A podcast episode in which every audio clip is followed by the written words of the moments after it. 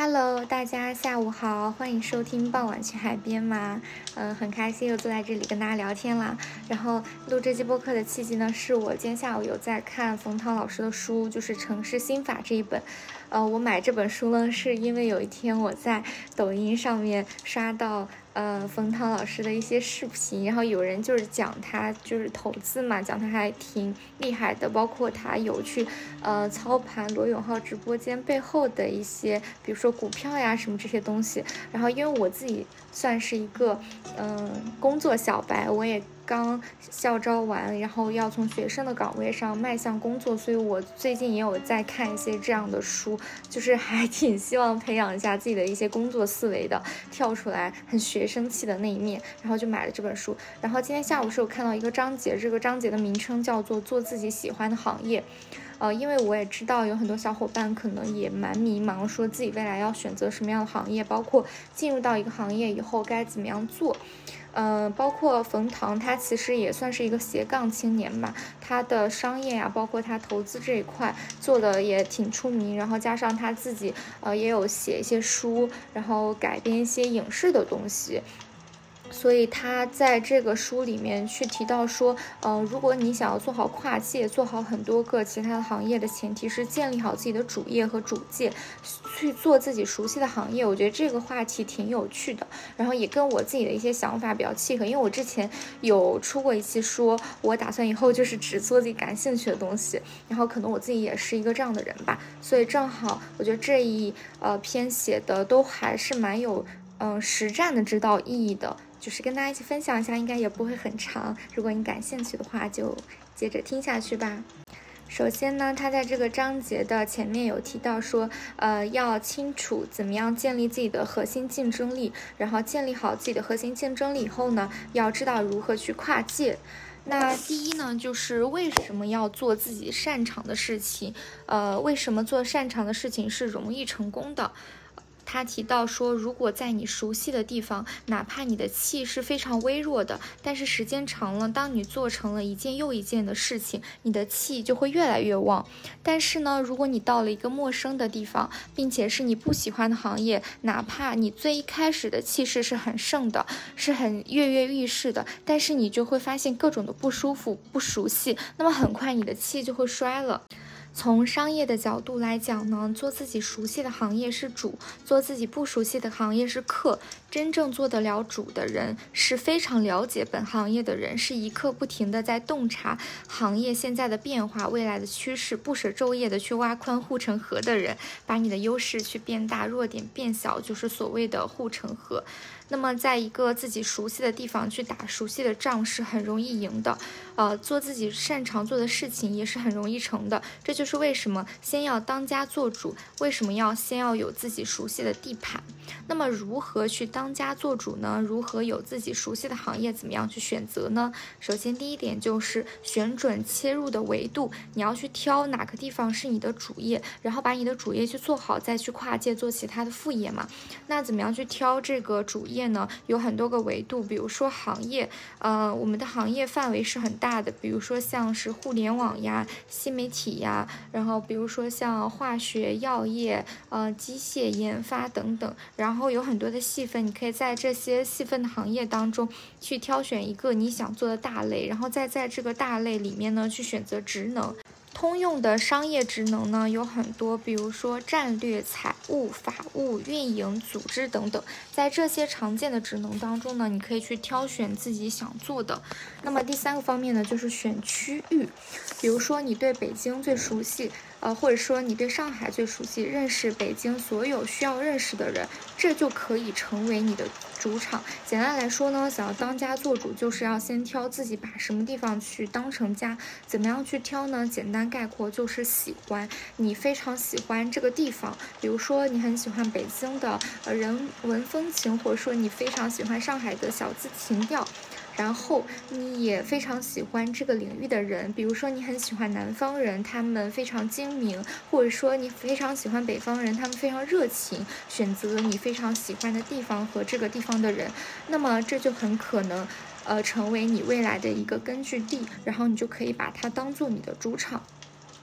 第二个大方面呢，就是选择好你的主业以后，怎么样在这个主业当中去做到顶尖。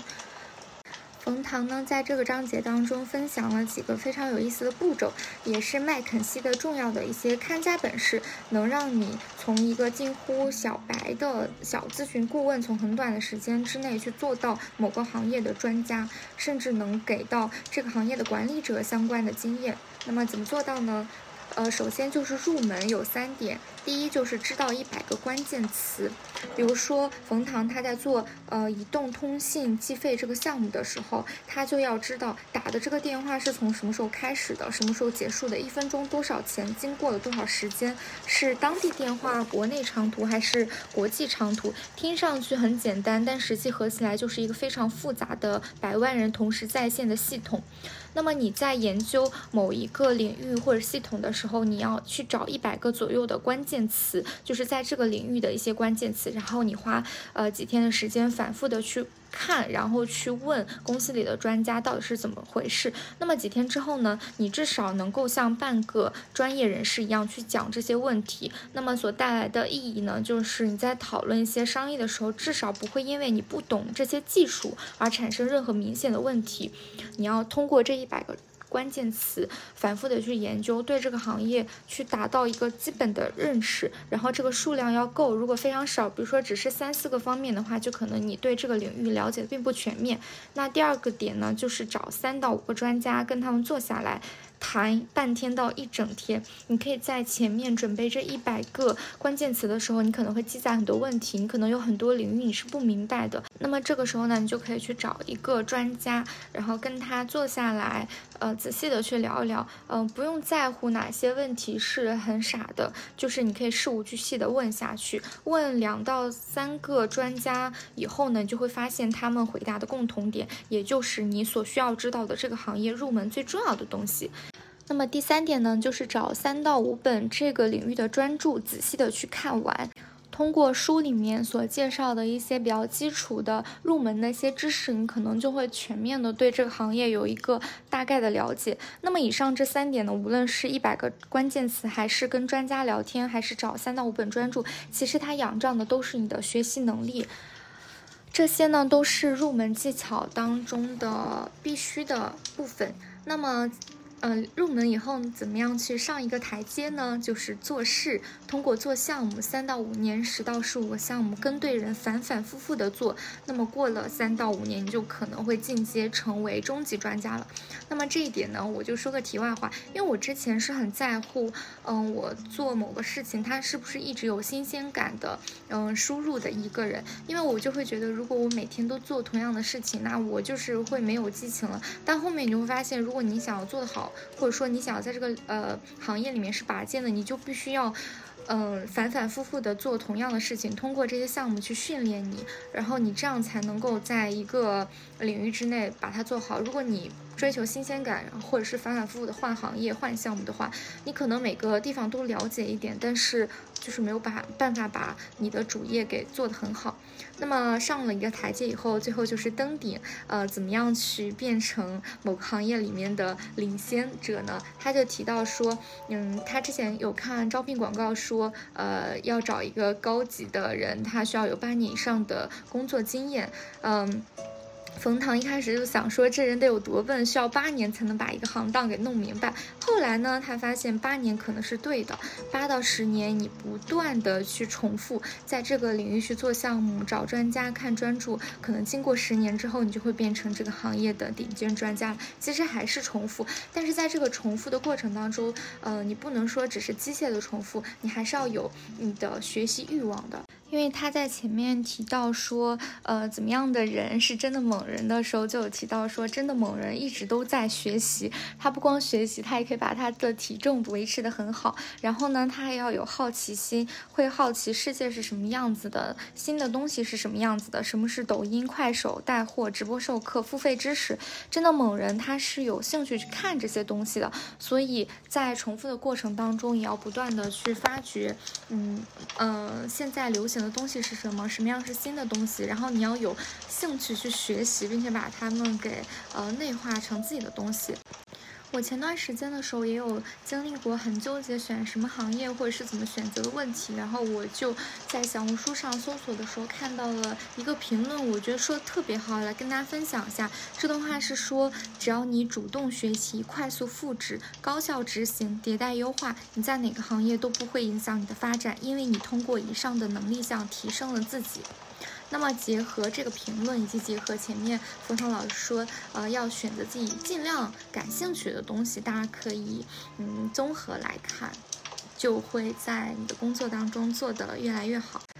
在讨论完上面的方法论以后呢，他还提到了一个心态，就是说你在工作的过程当中，你要秉承价值最大化或者是影响最大化，而不是赚钱最大化。追求赚很多钱的，往往会没有赚到钱；追求赚很大名气的，最后也没有赚到名气。你应该追求的是价值最大化，或者是影响最大化。比如说，你通过做项目提升了很多自己的核心竞争力，那么你出去的以后，你可以让一个项目从零到一完成，那么这就是你的价值。然后或者说你在这个行业当中做了很多事情，你有波及影响到这个行业的变动，这也是你的影响。那么只要你做好这两点，我觉得赚钱和名气是不会缺的。然后通过以上，你在你的主业上面，呃，有了扎实的根据地以后呢，你就可以去跨界了。不要怕斜杠，呃，因为你有了你在主业的一些经验和学习的知识，然后你就可以去，嗯，拓展你的枝叶，去做一些其他的呃东西。只要选对角度和人，有可能客场也会变成你的主场。那么在跨界的过程当中呢，还要有一些通用的智慧，比如说合作。利用你在你主业的优势跟别人合作，然后你选的合作的人呢，要是在另外一个方向非常有能力的人，然后选好团队方向平台，剩下的事情呢就可以拜托给别人，嗯，这样的话你们就可以就是达成一个合作共赢。好啦，以上就是这个短短的章节里面的全部内容啦，很开心跟大家分享，不知道大家有没有学习到一点点的呃小知识。然后我自己其实对工作的看法呢，我之前不知道有没有说过，就是我希望我自己还是能够提升自己在行业当中的核心竞争力的，这也是我一直以来追求的东西。就是我希望我至少有一点或者两点非常独特的东西，我可以做这个项目当中有我自己独到的一些方法，这样我出去去跳槽呀，或者是去其他领域的时候，至少我是有我自己的价值。的，嗯，我也会在以后的工作当中不断的去践行这一点，然后多读书，嗯，多去学习一些新的小 tips 吧，然后希望能够越做越好，然后希望能够跟大家一起成长。然后呢，在这里可以跟大家预告一下，接下来我想做的三期长节目，呃，这个是我已经想好的一些主题，但是因为大家也知道，做长节目的话，我要提前的去写稿什么的，可能需要一些工作量，所以，呃，应该会在五月份陆续，嗯，去播出，嗯，大家敬请期待一下啊。然后第一个呢，就是。嗯，如何去抛弃别人的看法，去洞察自己真正想要的东西？第二个呢，是如何在平静的生活当中找寻幸福感？第三个呢，就是聊聊消费主义。因为我最近有看一本书，就是《工作消费主义和新穷人》啊，我还没有看完，但是前面他去聊消费社会的时候，我觉得对很多观点还是打开了我的新思路的。所以这本书我会在看完以后，好好的总结整理一下，正好来跟大家聊一聊我这两年。就是消费主义的一些看法呀，还有就是一些新的想法，然后大家就是敬请期待一下吧。然后我也会督促自己，就是好好更新的。然后我们的目标就是，我希望能够在六月份的时候，就是今年的上半年，咱的播客粉丝能够突破一千，好吧？然后也非常，呃，希望大家能够多多给我点赞、留言、转发、收藏，谢谢大家，真的。就是你就算评论一个表情，或者是给我点个赞，都是对我最大的鼓励。然后这期节目就到这里啦，感谢大家的收听。呃，现在还差一分钟到呃十五分钟，那我就在这里跟大家播放一首歌吧。希望大家今天能够过得开心，拜拜。